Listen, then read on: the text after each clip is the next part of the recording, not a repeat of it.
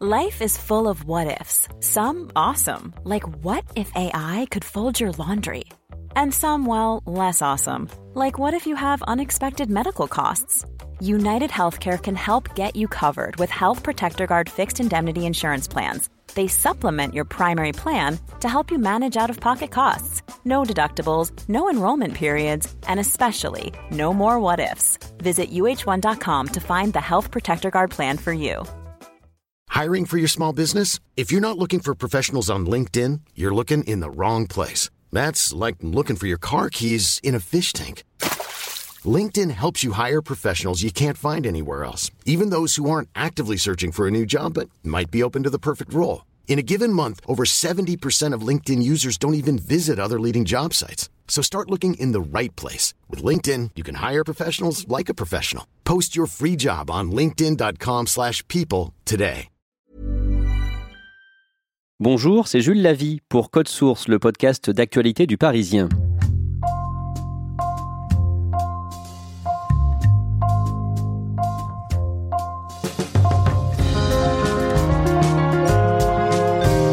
Pour la 26e année, Octobre Rose est organisée en France. C'est une campagne d'information sur le cancer du sein.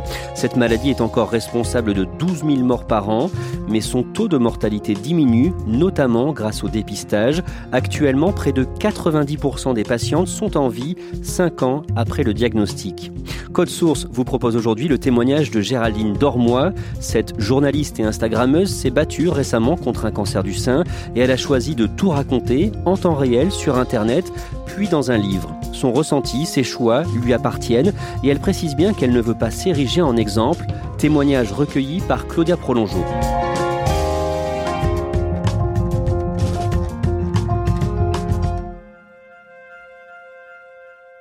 Je m'appelle Géraldine Dormois, j'ai 43 ans et je suis journaliste, j'avais 41 euh, ans à l'époque. Mes gynécologues successifs euh, m'avaient dit que euh, j'avais des seins qui étaient assez denses et que on ne pouvait pas détecter à la palpation, même quand on était professionnel de santé, que je pouvais avoir une tumeur. donc, par mesure de précaution, j'avais pris l'habitude de faire des mammographies régulièrement, et ce qui faisait que j'y allais sans aucune anxiété. Sauf que cette fois-ci, il y a eu euh, une surprise. Euh, on m'a détecté des euh, cellules atypiques et le, le, radiologue a immédiatement demandé une biopsie qui a pu être faite sur le champ. Cette biopsie euh, s'est moyennement bien passée puisque euh, donc ça consiste en un prélèvement que l'on fait dans le sein à travers une euh, grosse aiguille et euh, l'aiguille de la médecin avait du mal à attraper les cellules à analyser et c'est là que j'ai senti que il y avait quelque chose de vraiment pas normal, ce qui m'a été confirmé une semaine plus tard. Et mon radiologue, il m'a envoyé vers un de ses confrères euh, chirurgien pour euh, me faire opérer d'une mastectomie. Donc euh, je l'ai appris quelques jours après. Cette nouvelle tombe le 24 novembre 2017. En sortant de son rendez-vous avec le médecin, Géraldine ne se souvient pas du coup de téléphone qu'elle a forcément passé à son compagnon pour le prévenir. Mais elle se rappelle de pensées et d'émotions inavouables, comme elle l'écrit dans son livre. J'aurais été déçue si ça n'avait pas été ça. Pire, j'éprouve une excitation fugace à en être là, à côtoyer l'une de mes plus grandes craintes. Il se passe enfin quelque chose de dramatique dans ma vie sans histoire. Il y avait quand même cette idée que euh, je vais sérieusement euh, m'ennuyer dans ma vie pour que ok, tout ça, euh, tout ce que les médecins me disaient me pétrifiait, mais en même temps, je ressentais une excitation, mais gigantesque. C'était sûrement beaucoup, beaucoup d'adrénaline, hein, mais il y avait quelque chose que je ressentais positivement, même au pire moment. Parce que, euh, en fait, on, on, ne se sent jamais autant euh, vivant que quand on frôle la mort. Pendant la semaine où j'avais pas encore le verdict, je ne savais pas du tout ce qu'on allait me dire. Et là, j'ai quand même pensé très fort à la mort. Donc, euh, pendant ce moment-là, l'adrénaline est au maximum et on se dit, bah, peut-être que tout ça va s'arrêter très prématurément, mais en attendant, je suis vivante et ça, ça, ça vous projette dans une forme d'excitation qui est euh, incomparable. Le 5 décembre, Géraldine Dormois se rend à la clinique en métro. N'avoir plus qu'un seul sein ne la dérange pas plus que ça. Elle a déjà commencé son deuil, s'est longuement regardée dans le miroir et même photographié torse nu. Après l'opération, elle commence à porter une prothèse et très vite met de côté ce qu'on appelle la reconstruction, c'est-à-dire la possibilité de refaire les seins aux patientes ayant subi des mastectomies. Pour le moment, je n'en ai absolument aucune envie. En fait, il n'y a pas eu de euh, moment euh, où j'ai pris cette décision-là. Ça a été très progressif. Dès le moment de la cicatrisation, j'ai trouvé que mon chirurgien avait bien fait son travail et que c'était pas aussi moche que ce que je craignais au départ et que je me sentais bien comme ça. Quand j'ai dit ça mon cancérologue, m'a dit oui, oui, oui, vous aurez le temps. Pour lui, c'était une question de de mois, voire d'années, mais je finirai par y venir. Et puis, au fur et à mesure, j'ai discuté avec beaucoup de malades. J'ai euh, discuté avec des médecins aussi pour savoir euh, euh, quelles étaient les différentes méthodes. Et je me suis rendu compte que, c'était, c'était souvent, pas toujours, mais souvent douloureux. Il pouvait y avoir des complications. Ça coûtait très cher. parfois, il y avait beaucoup d'attentes. Et qu'à l'arrivée, parfois, on n'était pas contente du résultat je me suis dit, mais, mais tout ça, pour ça, euh, moi, je suis très bien comme je suis. J'ai, ça m'a pris un petit peu de temps de, de m'accepter. Je suis encore en train d'accepter ce corps euh, différent. Est-ce que j'ai envie d'avoir à nouveau le corps qui change et devoir me réadapter à un nouveau corps? Pas vraiment. Et en plus, euh, il y a différentes méthodes, mais il y a une méthode avec une prothèse. J'avais pas envie d'avoir un objet qui n'est pas moi sous la peau. Aujourd'hui, il y a des prothèses en silicone euh, qu'on met dans son soutien-gorge euh, et qui sont euh, très bien faites et qui font que on oublie pendant la journée qu'on a eu un cancer du sein parce que quand on se regarde dans la glace, c'est absolument insoupçonnable. Et ça, je l'ai fait pendant pas mal de mois. Et puis euh, un jour, euh, j'ai discuté avec euh, une styliste au festival de hier qui, elle, ne portait pas de prothèse à l'emplacement du sein où elle avait eu une ablation. Et elle avait une petite poitrine, comme moi. Je pense que ce serait très différent si j'avais une forte poitrine. Et je me suis rendu compte que oh, elle le faisait avec un tel naturel. Elle avait le même âge que moi, une petite quarantaine. Je pense que j'aurais vécu les choses très différemment si j'avais eu 20 ans, parce que à 20 ans, on n'a pas le même rapport au corps et euh, les personnes qui vous entourent ne regardent pas votre corps de la même façon non plus. Donc ça m'aurait sûrement beaucoup plus gêné à 20 ans. Mais là, à 40 ans passés, alors que euh, je vis avec euh, mon amoureux depuis 15 ans et que lui, il a, accepté ce nouveau corps de son côté, je me suis dit, bah, en fait, je vais, je vais essayer sans. Et là, il y a eu un autre une autre étape qui s'est amorcée parce que euh, il a fallu que je m'accepte sans cette euh, prothèse, mais je me sentais tellement mieux en termes de sensations. Je commençais à être irritée, à avoir de l'eczéma. Il était temps que je me sépare de cette euh, prothèse, même si je la garde dans, dans mon armoire et pour certaines tenues, je, je joue avec l'idée de la reporter, mais en fait, ça a été très très rare. Alors que Géraldine croit avoir surmonté le pire, elle apprend quelques jours avant Noël que malgré la mastectomie, une chimiothérapie sera nécessaire. On vous dit pas tout d'un coup euh, parce qu'on ne le sait pas, euh, parce que ça dépend d'analyse euh, et d'examen, mais c'est pas plus mal parce que tout d'un coup ça aurait fait beaucoup. En fait, la chimio me faisait tellement peur qu'elle a balayé l'ablation du sein. La chimio a été assez difficile, mais j'ai eu la chance de ne pas perdre complètement mes cheveux c'est vrai que c'est surprenant que la perte des cheveux soit aussi importante alors que ça ne signifie que euh, qu'on perd ses cheveux, ça ne signifie rien d'autre dans la maladie. Enfin, c'est euh, euh, les cheveux repousseront et le plus important c'est de guérir. Mais c'est si chargé en symboles. J'ai porté un casque réfrigérant. Le principe du casque, c'est que euh, c'est de la glace en fait qu'on vous met euh, à l'intérieur d'un casque et donc ça glace le cuir chevelu et ça empêche le médicament de l'injection d'aller jusqu'au bulbe des cheveux. Donc ça protège euh, certains bulbes.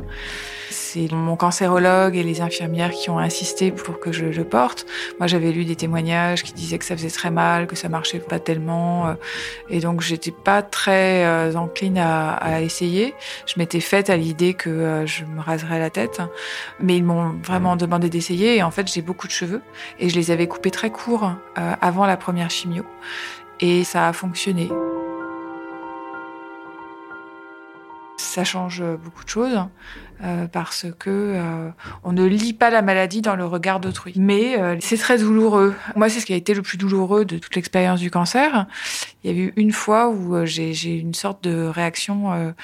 J'étais au bord de, de l'évanouissement et ça m'a fait penser que en fait, cette douleur, il fallait que je la traverse et que je l'accepte et que je ne sois pas dans la résistance de la douleur.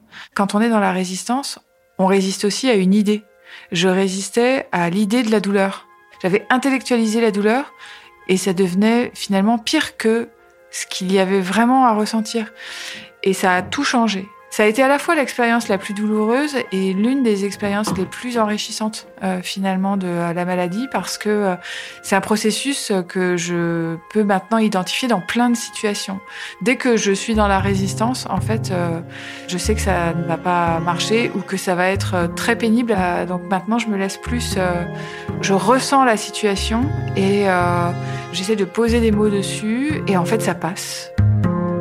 Géraldine Dormois a fini ce traitement n'a plus de cancer et dans la phase qu'on appelle rémission. Mais elle refuse ce mot. Son côté provisoire pèse trop lourd. Elle préfère dire qu'elle est guérie. En fait, on m'a pas dit que j'étais guérie, on ne m'a pas dit que j'étais en rémission. On m'a dit, euh, voilà, vous avez terminé votre radiothérapie. et donc, euh, vous avez terminé euh, le, gros des traitements de votre cancer. Et c'est là que moi, j'ai eu besoin de savoir quel mot mettre dessus et j'ai donc demandé à mon cancérologue, est-ce que je suis guérie? Et là, il m'a dit oui. Mais j'ai aussi conscience que avec le cancer que j'ai eu, j'ai bien plus de chances de développer un deuxième cancer que la moyenne des femmes. C'est une sorte d'épée de Damoclès avec laquelle il faut vivre. J'ai compris assez vite que l'après-cancer était une période euh, qui euh, n'était pas forcément euh, très simple et qu'on ne vous le disait pas d'emblée. Officiellement, vous êtes guéri et donc tout va bien, reprenez une vie normale. Dans les faits, c'est un petit peu plus complexe. on n'est plus la même et en même temps, on n'a pas complètement changé non plus. Pourquoi est-ce que ça t'a paru important de créer un groupe Facebook pour que d'autres femmes échangent avec toi? Alors j'ai créé un groupe Facebook euh, l'été euh, suivant euh, mes traitements. Donc euh, j'ai été, je suis tombée malade en novembre 2017 et j'ai créé le groupe Facebook en août 2018, je crois. Et c'était euh, le moment où euh, moi j'ai une communauté en ligne depuis longtemps puisque j'avais un blog et que j'ai une présence sur Instagram et donc beaucoup de femmes m'écrivaient pour échanger avec moi sur leur propre maladie, leur propre cancer du sein. Et à un moment, il y a eu un double phénomène, c'est que à force de parler de cancer, il y avait de plus en plus de femmes qui venaient m'en parler, euh, pas que des femmes d'ailleurs. Et moi, mon temps était limité, j'allais reprendre mon travail et je me disais mais euh, je vais pas réussir à, à être euh, aussi présente que ce que je voudrais. Il y avait euh, aussi le fait que moi, je, n'étais plus euh, sous chimio. Et c'est quand même la chimio qui, suscite beaucoup d'interrogations et de peurs. Et donc, ces femmes me parlaient de la chimio qu'elles allaient subir, puisque euh, elles arrivaient après moi dans la maladie. Et moi, j'étais déjà retournée du côté des bien portants. Ce qui est très étrange avec la maladie, c'est que on ne peut être vraiment aussi bien comprise que par euh, des personnes qui traversent la même chose que vous, mais au même moment. Et dans un groupe, il y a des nouvelles personnes qui arrivent avec euh, leur propre découverte de la maladie et du coup des femmes qui euh, traversent les épreuves au même moment peuvent échanger sur une plateforme qui est tenue secrète. J'imagine qu'il y en a certaines qui doivent se rencontrer et échanger même de leur côté le fait d'avoir un ennemi commun, c'est vraiment euh, ce qui permet l'expérience de la fraternité et de la sororité.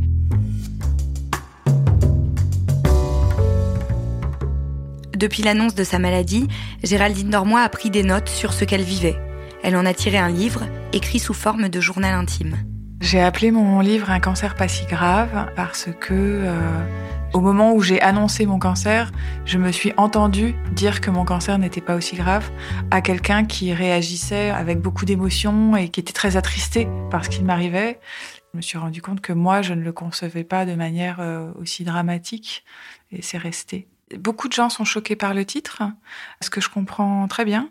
Bon, c'est un titre, donc euh, il y a une pointe de provocation que j'assume, mais je pense que par rapport à ce titre, euh, il faut bien considérer chaque mot.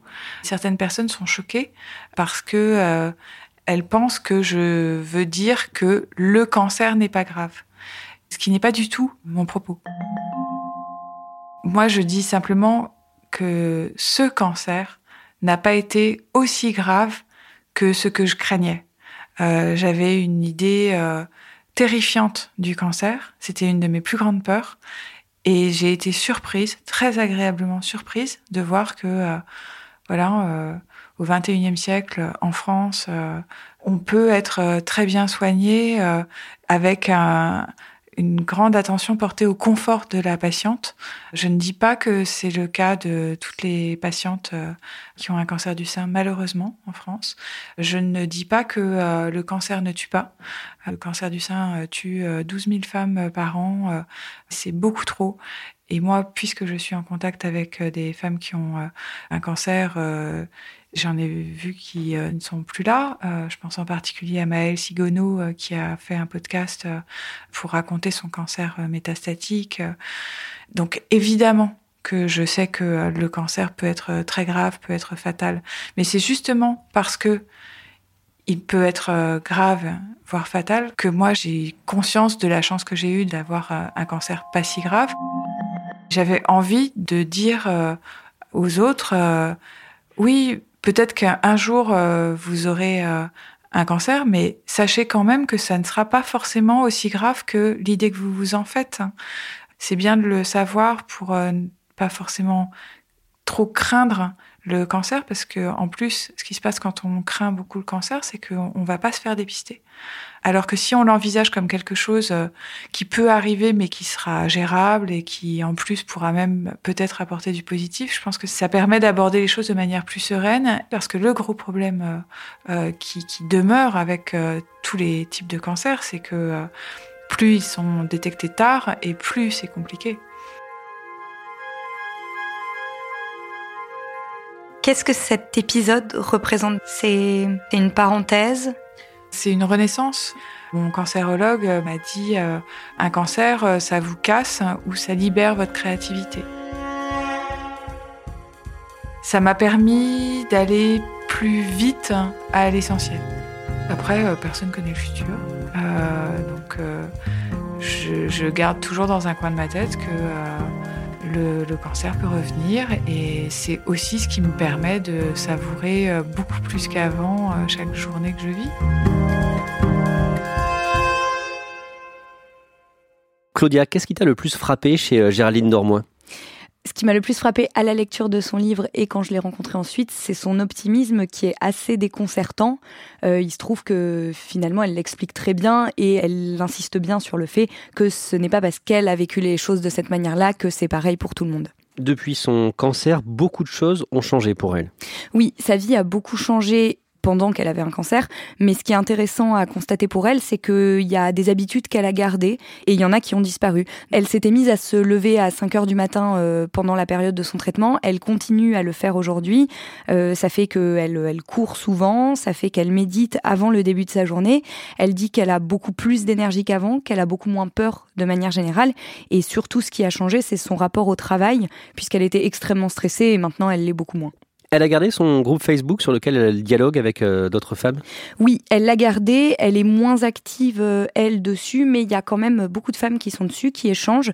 Et c'est intéressant pour ces femmes-là d'y être, puisqu'elles elles, s'échangent des tuyaux. Euh, ça peut être des marques de produits, ça peut être des conseils pour se sentir mieux à certains moments des traitements. Donc ce groupe, il existe toujours et toutes les femmes qui sont intéressées peuvent la contacter pour le rejoindre.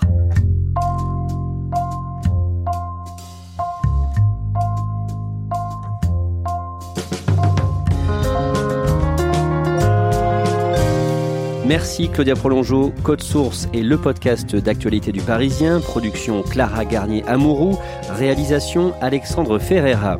Si vous aimez Code Source, n'hésitez pas à en parler à vos proches ou sur les réseaux sociaux. Nous sommes disponibles sur leparisien.fr, toutes les applications de podcast, mais aussi Deezer et Spotify. Et vous pouvez dialoguer avec nous par Twitter ou à l'adresse code source at leparisien.fr.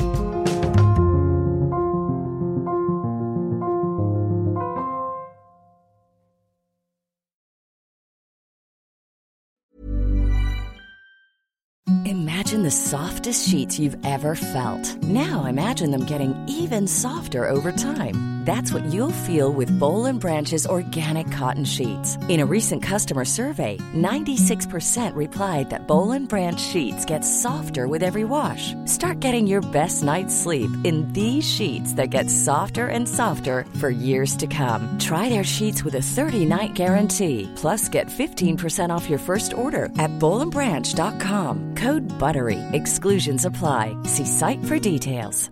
Hey, it's Paige DeSorbo from Giggly Squad. High quality fashion without the price tag. Say hello to Quince. I'm snagging high-end essentials like cozy cashmere sweaters, sleek leather jackets, fine jewelry, and so much more. With Quince being 50 to 80% less than similar brands. And they partner with factories that prioritize safe, ethical, and responsible manufacturing. I love that. Luxury quality within reach. Go to quince.com slash style to get free shipping and 365 day returns on your next order. Quince.com slash style.